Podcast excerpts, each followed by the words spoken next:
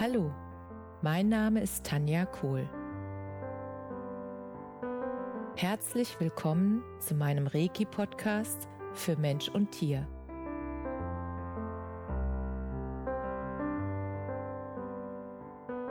Hier erzähle ich über meine Erfahrungen und Erlebnisse als Reiki-Meisterin. Ich wünsche euch eine schöne Zeit beim Zuhören.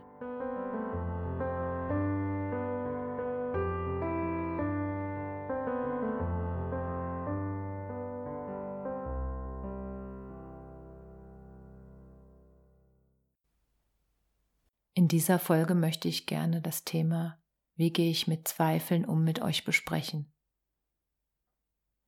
Auf meinem Reiki-Weg habe ich einige Momente erlebt, die mich zweifeln ließen.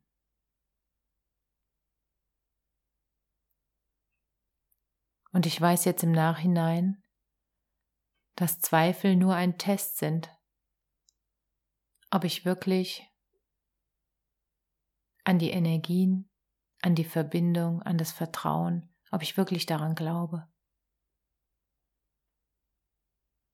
Und im Nachhinein war es jedes Mal ein Geschenk, auch wenn ich es nicht zu diesem Zeitpunkt erkannt habe. Und die Zweifel waren immer dann da, wenn ich nicht bei mir war, nicht in meiner Mitte war, wenn ich mich verglichen habe mit anderen oder wenn ich auf andere gehört habe, auf andere Meinungen, auf das, was andere sagen zu dem, was ich tue. Entscheidend bei dem, was du machst, ist dein Gefühl. Wenn dein Gefühl dir sagt, das ist alles in Ordnung und das ist genau richtig für dich, wie du das machst oder wie du anderen hilfst, dann ist das genau in Ordnung. Lass dich nicht verunsichern durch die Außenwelt. Lass dich nicht verunsichern durch andere Meinungen. Natürlich ist es wichtig, dass man sich hin und wieder auch mit anderen austauscht und auch andere Meinungen wahrnimmt. Nur frag immer, wenn du andere Meinungen hörst, stimmt das für mich? Wie ist deine eigene Wahrheit? Übernimm nicht einfach die Wahrheit anderer. Frag dich immer selbst, was sagt dein Gefühl, was sagt dein innerer Kompass? Und wenn sich's gut anfühlt, dann ist es deine Wahrheit und wenn nicht, dann nicht. Verlass dich und vertraue immer auf dein Gefühl. Das ist dein Kompass. Und du bist nur einem Rechenschaft schuldig, nämlich dir selbst und keinem anderen. Und in dem Moment, wo ich damals gezweifelt habe, da hat mir das Universum immer Beweise geliefert, damit ich wieder glauben und vertrauen konnte. Und das war wunderschön für mich. Und ich möchte eine Geschichte mit euch teilen, die für mich damals sehr beeindruckend war. Und zwar bin ich damals unterwegs gewesen mit meinen Hunden auf einer Reise und als ich nach dem Spaziergang die Hunde wieder ins Auto springen ließ und die Tür zumachte, merkte ich leider zu spät, dass meine Hand in der Tür noch drin war, als ich sie zumachte. Und ich machte die Tür schnell wieder auf, weil es tat ziemlich weh, und schaute mir meine Hand an. Und die Finger waren gequetscht. Und der erste Gedanke war so, oh shit. Und dann stoppte ich sofort meine Gedanken und sagte, stopp, was würde ich denn gerne denken? Und dann sagte ich mir, ich würde gerne glauben, dass ich meine Hand jetzt selbst behandle und dann alles gut wird, egal was da gerade ist. Und bevor ich weiter denken konnte, legte ich selbst die andere Hand auf die gequetschte Hand auf und gab mir Reiki. Und ich bat alle meine Helfer, dass sie das Wunder möglich machen und meine Hand direkt wieder ja gesunden lassen, heilen lassen, die Selbstheilungskräfte aktiviert werden. was auch immer dazu führt, dass es der Hand wieder gut geht. Und so saß ich da innig vereint in diesem Gefühl von Reiki und ich merkte, wie die Energie strömt und ich habe mich nur darauf konzentriert, nur auf diesen Gedanken und das Gefühl, wie Reiki jetzt wirkt und dass die Energien fließen und ich mit allem verbunden bin, was ist. Und nach einer halben Stunde nahm ich die Hand runter und ich konnte es fast selbst nicht glauben, wenn ich es nicht selbst erlebt hätte.